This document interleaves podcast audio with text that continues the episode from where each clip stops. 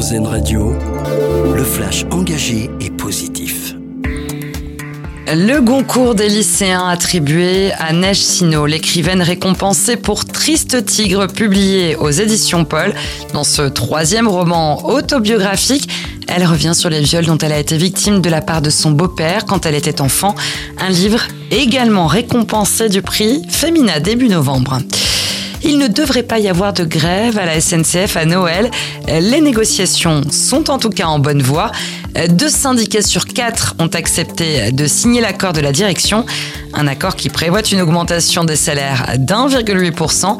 Les indemnités seront aussi revalorisées et une prime de partage de la valeur de 400 euros doit également être versée aux plus de 140 000 cheminots du groupe. Un investissement majeur dans le domaine de la santé à Chartres. Il doit être annoncé aujourd'hui par Emmanuel Macron. Le géant pharmaceutique danois Novo Nordisk devrait ainsi consacrer plus de 2 milliards d'euros dans un projet d'extension du centre d'Eure-et-Loire.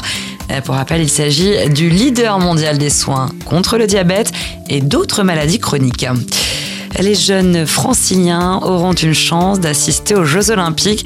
Le Conseil régional d'Île-de-France va en effet faire gagner 30 000 places aux 15-25 ans résidant dans la région.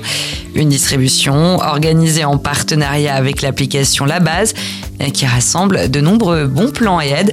Un premier tirage au sort aura lieu avant la fin de l'année. Et pour finir notre dossier solution, Wings of the Ocean est une association qui lutte contre la pollution plastique. Son bateau est arrimé de mars à octobre à La Rochelle.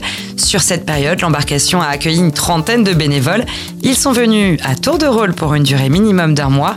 Ils ont fait de la sensibilisation auprès du public et réalisé des ramassages de déchets sauvages sur le littoral atlantique.